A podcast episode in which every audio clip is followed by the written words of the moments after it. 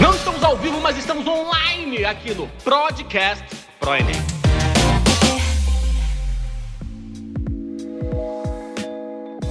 Olá pessoal, tudo bem? Aqui quem vos fala, professor Ricardo Fagundes, professor de Física do ProEnem. Hoje com o meu convidado ilustríssimo, mestre Jedi Rodrigo Trevisano, nós vamos falar sobre buraco negro. Mestre, como é que vamos? Tudo bem, querido. É um prazer estar aqui novamente, né? Que bom que a galera está gostando do que a gente tem feito. E é isso. O objetivo hoje é desmistificar um pouquinho essas questões que envolvem o buraco negro, né? Até, até a própria expressão buraco negro a gente vai, vai desconstruir aqui um pouquinho, mas é isso, é, é explicar para essa galera que vai nos ouvir, que gosta de ciência, que tem curiosidade sobre esses temas, né? Principalmente aí do que a gente chama de física moderna, que seria a física que começa a ser construída aí no século XX, né? A partir do século XX.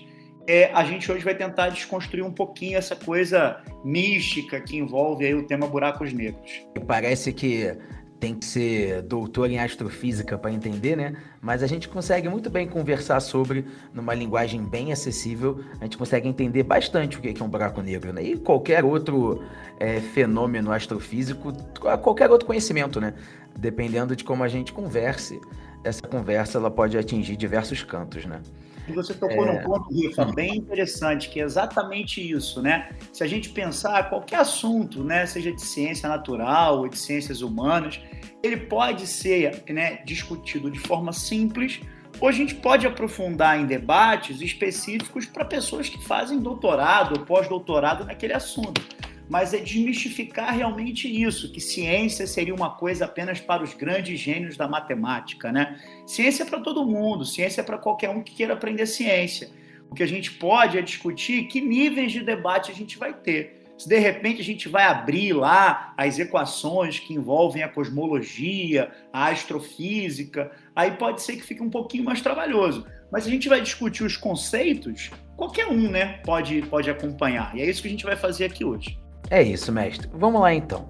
Vamos falar sobre. É, você quer começar falando sobre o que, que é um buraco negro?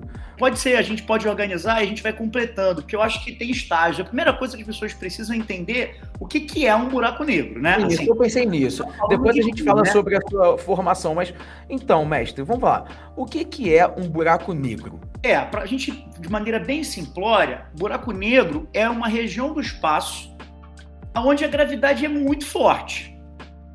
E aí é importante a gente entender que o próprio nome induz a gente a um erro, né? Se a gente entender o que é um buraco negro, a gente vai entender que esses. É, é, o, que, o que a gente chama no inglês né, de, black, de black hole, né? Esse buraco negro, o nome já está errado. Primeiro que não é um buraco. Para a gente ter é essa região né? A gente tem que ter, é. ou na perspectiva newtoniana ou na perspectiva do Einstein, é uma região altamente massiva. Então, não é um buraco, porque buraco vai ser ausência, né? Ausência. Esse é um buraco no meio do nada. Gente, os, os, buracos negros, eles podem ter 5, 6, 10 vezes a massa solar ou milhões de vezes, bilhões de vezes a massa solar. De fato, não é um buraco. Não é um buraco. Começa por aí. E, e aí é uma região hum. com muita gravidade. Muita que atrai gravidade. tudo. Inclusive ondas eletromagnéticas, inclusive a própria luz. As pessoas sempre me perguntam assim, quando a gente está debatendo, né, naquele papo mais informal, ah, por que, que a gente não manda uma sonda para ver o que, que tem no buraco negro? Primeiro é que está muito longe da gente, então a gente não, não tem ainda tecnologia para mandar isso num tempo hábil. Segundo, é que mandar é mole. Vamos pensar assim: mandei. Mas como é que a informação chega para a gente? Basicamente, essa comunicação é feita com ondas eletromagnéticas. Só que o buraco negro ele tem tanta gravidade que nem as ondas escapam dele. Então, para eu ver uma bandeira amarela, ela tem que estar tá refletindo amarelo.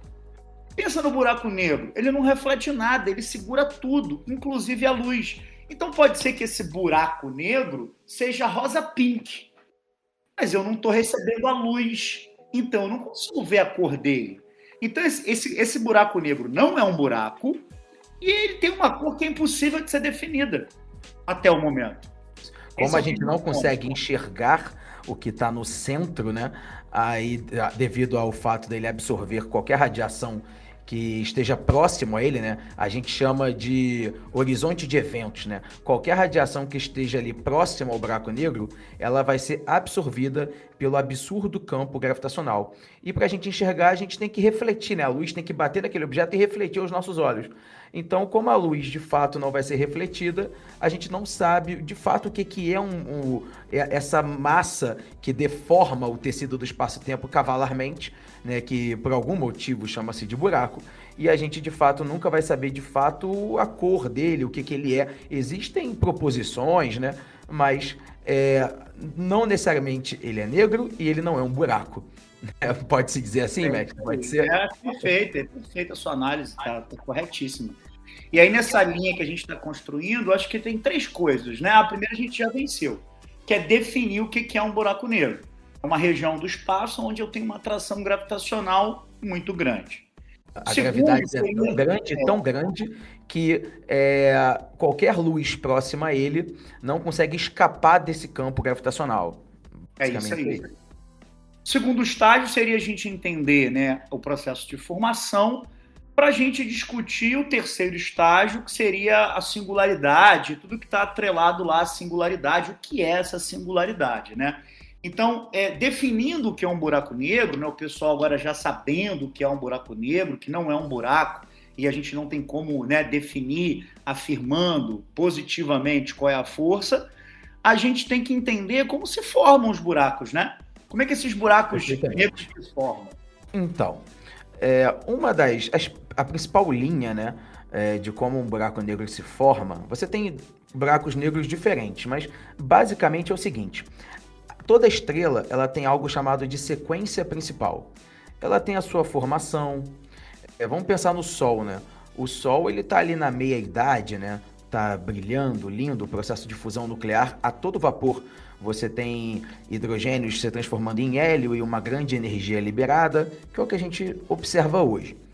Com o passar dos anos, e isso são anos na. Quando a gente fala o tempo na escala astronômica, são milhões, bilhões de anos. Com o passar do tempo, com os bilhões de anos, esse processo de fusão, essa queima, esse carvão né, da, da, da lareira ali, ele vai acabar. E a estrela vai morrer, né? ela está morrendo, ela vai colapsar. O que, que acontece a partir desse momento?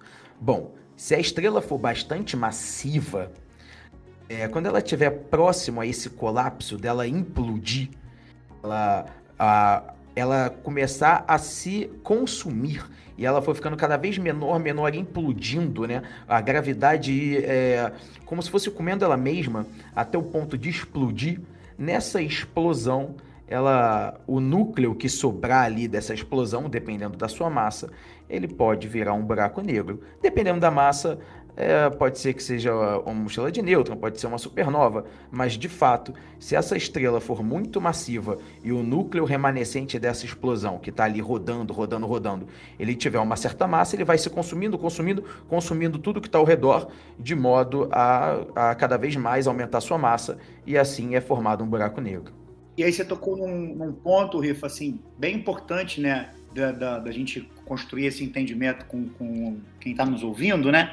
que aí a gente está falando de dois tipos de buracos, né? Assim, esse é o, é o principal, né? Esse que as pessoas precisam entender. O principal, é aquele que roda. Isso. Que conserva o momento angular. Isso, assim, é porque a gente vai entrar em termos assim, mas basicamente, galera, a, os corpos celestes, eles rotacionam ao redor dele mesmo, perfeito? Então, nessa explosão, ele mantém essa rotação. Então, imagina que explodiu, mas a poeirinha remanescente continua rodando, rodando e atraindo ela mesma, ela mesma e fazendo mais massa.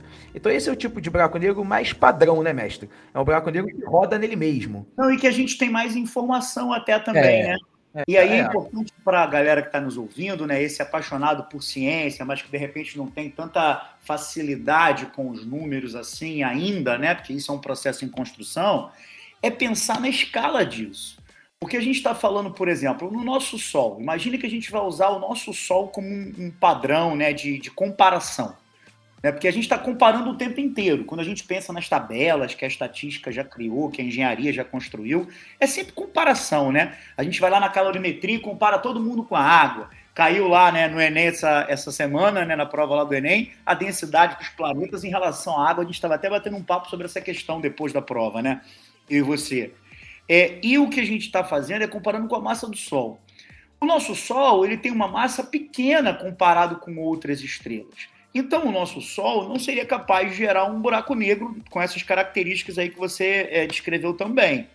Mas uma, uma estrela que teria mais ou menos de 25 a 30 vezes a massa do nosso Sol, né, aconteceria exatamente isso com ela. Esse núcleo remanescente né, seria o, o, o estopim de, de, de, criação desse buraco negro que a gente está discutindo aqui, esse primeiro tipo de buraco negro, né, que a gente tem mais dados até.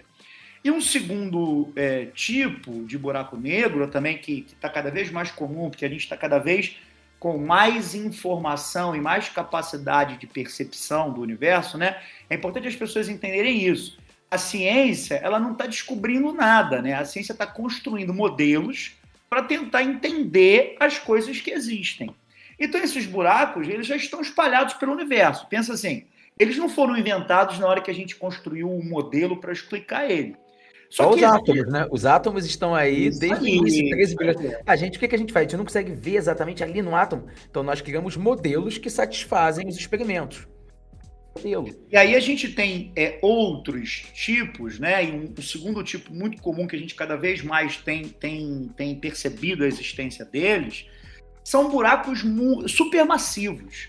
Se a gente estava falando de um buraco negro que tem uma massa muito alta, que tem uma gravidade muito alta, e que ele está aí, né, sendo produzido por estrelas 30 vezes mais ou menos a massa do nosso Sol, a gente agora está falando de buracos de 100 mil vezes as milhões de vezes, milhões de vezes. É, muitos, muitos sim, vão para a escala do milhão. Então a gente está tá numa segunda categoria agora que é um ponto ainda de muita é, divergência e de muita investigação na academia nesse momento, né, Rifa? A tentativa de entender um pouco melhor esses buracos supermassivos, né? Inclusive, a gente consegue, com o avanço tecnológico dos telescópios, a gente conseguiu é, mapeamento, né, fotografia, através de técnica de espectroscopia, de buraco negro de milhões de vezes a massa solar. Né? Esse, essa foto rodou o mundo, que é como se fosse um disco ele bem clarinho, assim, ao redor do buraco negro, né? É, e, e, isso assim gerou muito estudo, né? Falam-se das lentes gravitacionais, um tal, tal, tal, tal, tal. Mas o que a gente cada vez mais consegue com o avanço tecnológico é conseguir mais respostas de um buraco negro, né? Poxa, por que, que ele tem luz ao redor dele? Como é que funciona essa estrutura dos buracos negros? Então a gente cada vez mais consegue mais dados, né? É, e, e aí você tocou num ponto é, é importante, né, de, de destacar que é exatamente esses modelos que já existem né, em várias áreas, né, muito influenciado por aquela culminância ali do início do século XX, pela equação de Planck, pelas, é, pelas, pelos trabalhos. Eu não gosto de resumir o Einstein a teoria da relatividade, né, uma única discussão, mas pelas contribuições do Einstein, pelas questões que envolvem o átomo de Bohr, pelo nascimento da mecânica quântica de um modo geral, a gente conseguiu construir várias outras é, é, modelagens, né?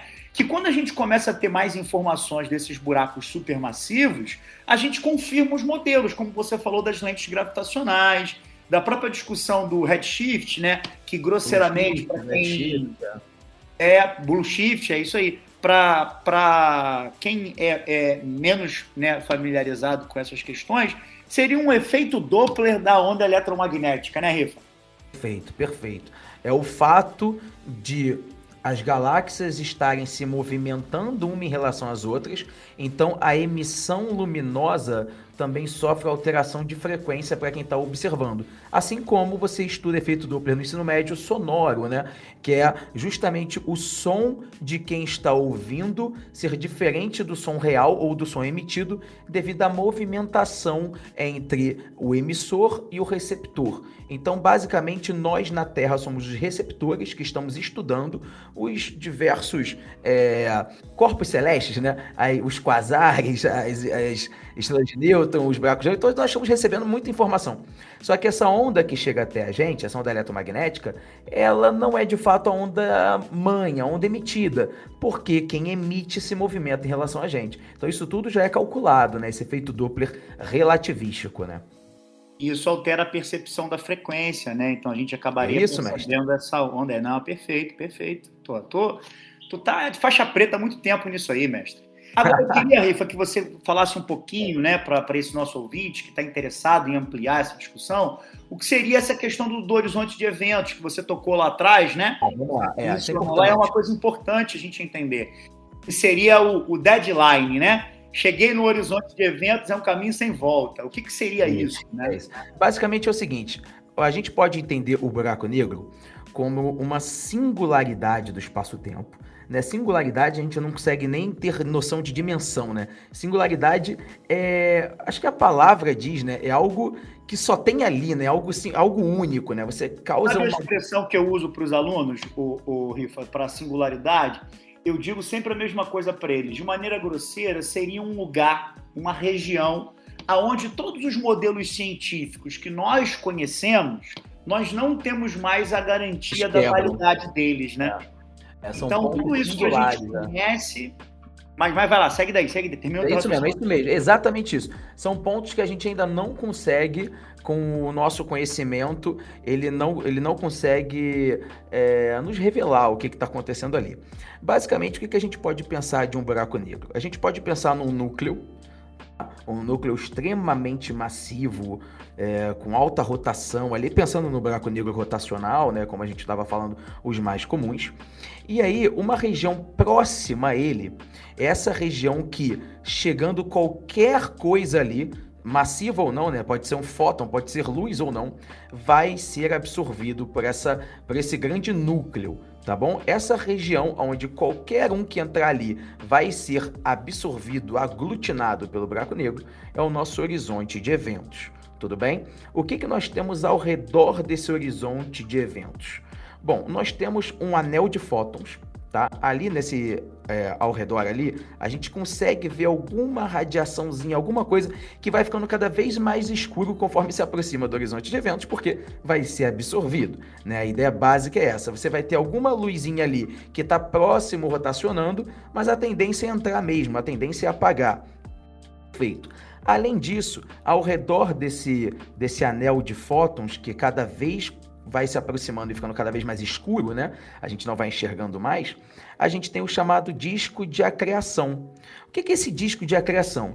São gases, são partículas que ficam ali rodando ao redor do buraco negro, né? Um pouquinho fora desse horizonte de eventos, eles de fato não entram, mas eles ficam em alta rotação. E o que, que a gente aprende com a física moderna? Que partículas carregadas, quando elas sofrem essa aceleração centrípeta, elas liberam radiação. Né? Então a gente consegue ver né, nesse buraco negro que foi retirada a foto, se eu não me engano, em 2019, esse de milhões de massas solares, a gente vê uma parte iluminada ali que é justamente a radiação que sai desse disco de acreção, como se fossem várias poeirinhas né, ao redor do buraco negro. Basicamente isso. E outra contribuição também, para quem todo mundo já ouviu falar do Stephen Hawking, né? Físico muito importante, que ocupou a cadeira de Cambridge e tudo mais, blá é, cadeira ocupada por Newton, né? Quem não conhece é, deve assistir aquele A Teoria de Tudo, né? Aquele filme. De tudo. Fala sobre a vida do Stephen Hawking, né? É, muito bonito aquele filme. Foi, você lembra a doença que ele teve? A, é, como é que era? Ele tinha um problema muscular no corpo inteiro, esqueci o nome. Ah, o nome mesmo da. Putz, mas esqueci. É uma, uma coisa degenerativa, né? É, degenerativa, é. É pô, estava com o nome na ponta, esqueci, mas enfim. E aí, é, o que que acontece, pessoal? O buraco negro, e também libera radiação. É, não tem, a gente não sabia disso, você não consegue... Esclerose amiotrófica. O que é? Esclerose lateral amiotrófica. Caraca, boa, mestre, isso aí. O que que, o que, que os Colei, né? Não preciso dizer que ah. eu, essa eu colei, essa, essa não tinha na memória, não. Não, mas tá ótimo, já trouxe a contribuição, isso aí mesmo. A gente entende que o buraco negro, ele não somente absorve a radiação ou qualquer coisa que entre no seu horizonte de eventos, como ele também libera radiação. Tá? Por quê? Porque ele se comporta como um perfeito corpo negro. E o corpo negro, além de ser além de absorver 100% de radiações, dependendo se, é, da temperatura do local, enfim, ele também emite radiações. O buraco negro emite radiação. O problema todo é que, como a gente sabe bem a teoria do corpo negro, a radiação que ele emite depende da temperatura do corpo. Essa é a definição do corpo negro, né? Não vai depender da sua estrutura nem nada. A frequência da radiação emitida só depende da sua temperatura. E o problema é que a temperatura dos buracos negros é próxima a zero Kelvin.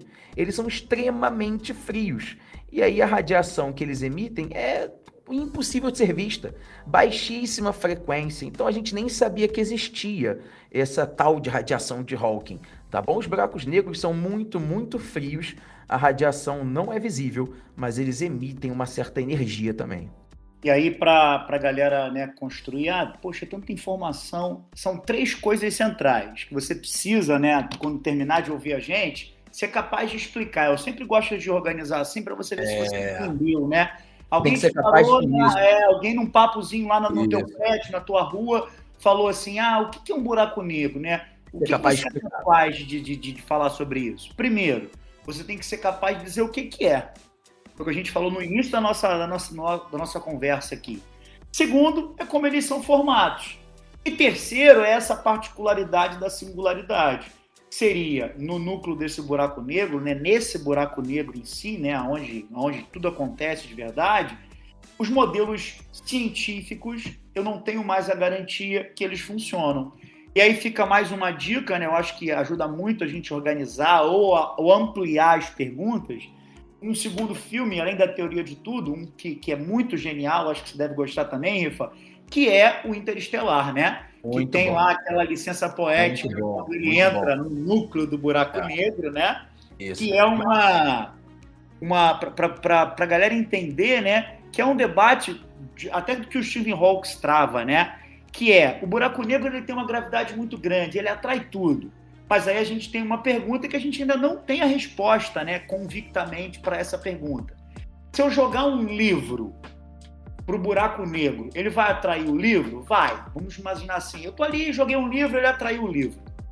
Só que a gravidade ela é tamanha, tamanha, tamanha. Esse livro continua sendo um livro ou a gravidade vai ser tamanha que essas partículas elas vão se desconectar, vão, vão deixar de formar o livro quanto ao livro, né? Se é, o livro... Isso. O, o pessoal da teoria quântica de campos entendem que qualquer matéria que entre no buraco negro vai inevitavelmente virar energia, né? Você tem a relação massa-energia, né? E tanto é que uma parte é liberada nessa radiação de Hawking, mas isso é uma. Existem pelo menos quatro ou cinco hipóteses que o livro do Stephen Hawking traz, né? Eu, é... eu dando um spoiler aqui, Rifa, já chamei essa atenção, porque no filme ele entra no buraco negro, né? É, e a pergunta é se ele continua sendo ele ou se ele deixa de ser ele e passa a ser energia, né? É esse o debate que a gente vai travar lá no finalzinho do lá, né?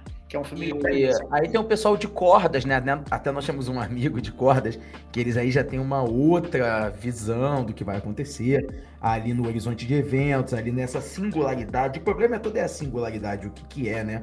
É, bom, mas o bacana da, da ciência é isso, né? A gente continuar investigando, né? Talvez em 2321 o pessoal tenha essa resposta, né? É, imagina, eu fico imaginando, mestre, em 1910, 1915, se o Einstein soubesse tudo que a gente sabe hoje, né? Se ele soubesse que a constante cosmológica dele não foi um erro, que ela funciona, se ele soubesse energia escura, matéria escura, de fato a gente nem sabe o que é, né? Mas pelo menos é, funciona como modelo matemático, né? E eu, eu, eu gostaria muito de saber, eu gostaria muito de poder viajar no tempo é para o futuro e poder saber o que, que realmente existe isso de matéria escura, o que, que é energia escura, como é que é esse balanço, como é que é essa movimentação dos astros. Eu gostaria de ter essas respostas que eu não tenho. Ó, você tocou num ponto, Rifa, aqui, para a gente, né, acho que para a gente terminar, né, caminhar para o fim aqui, para não ficar muito longo, que são fundamentais para deixar como uma última mensagem. Primeiro, é que até uma propaganda do canal Futura, né, que não são as respostas que movem o mundo, e sim as perguntas, né? O Einstein no início do século, a gente já fez um podcast aqui falando um pouquinho sobre o Einstein o século XX. Ele sofreu, para quem não ouviu, né, ainda vai lá, ouça. Ah, é uma trilogia, né? A gente fez Galileu e o Renascimento, Newton e o Iluminismo e Einstein e o século XX. Vale legal, a pena ouvir que, que dá uma boa ideia. E aí eu, eu chamo atenção para isso, né? O Einstein ele foi muito desacreditado porque ele questionava o baluarte da mecânica, né? Que era o Newton, né? Ele apresentava limitações para os modelos newtonianos. E pode ser que daqui a, sei lá, 10, 15, 20, 200, mil anos, a gente tenha um novo grande modelo que vá colocar o Einstein de maneira limitada, porque o modelo ele não está errado, né? ele é limitado para algumas questões. E aí a gente vai abandonando esse modelo e vai construindo novos modelos. E aí eu queria lançar o desafio aqui, Rifa, que se a galera gostou da nossa conversa, do nosso bate-papo sobre buraco negro, a gente podia também, né, porque são discussões que partem dessa do buraco negro, outras duas conversas, que são matéria escura e energia escura. Se você topar e a galera tiver, né, afim, né, primeiro tem que gostar desse, tem que ouvir esse, tem que compartilhar esse, que a gente faz outro, pede lá, que a gente, se vocês quiserem, a gente faz é, a trilogia dessa discussão, que seria buracos negros, energia escura e matéria escura. O que, que você acha? Eu acho que teve um podcast que eu fiz com o Arthur, que a gente falou sobre a origem do universo, a gente chegou a comentar sobre energia escura e matéria escura. Eu não sei se a gente, eu posso estar enganado, porque tem meses. Eu não sei se a gente fez já um podcast de energia escura e matéria escura, ou se a gente falou sobre. Mas se só tiver falado sobre rapidamente, eu acho que vale super a pena a gente explorar esse tema. Mas eu de fato agora não tenho certeza se já teve um podcast desse. De qualquer ah, forma, eles, a gente pode aprofundar. É, eles, isso aí. Eles checam, eles vão checar com certeza e vão. É, vão checa. Rifa, então, um o universo é incrível, né, cara? O universo é incrível.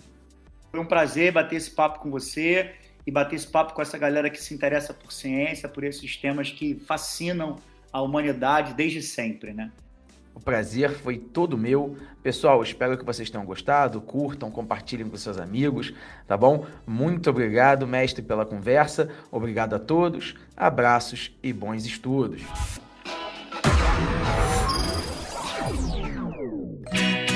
Continue conosco, acesse nossas redes. ProEnem, sempre com você.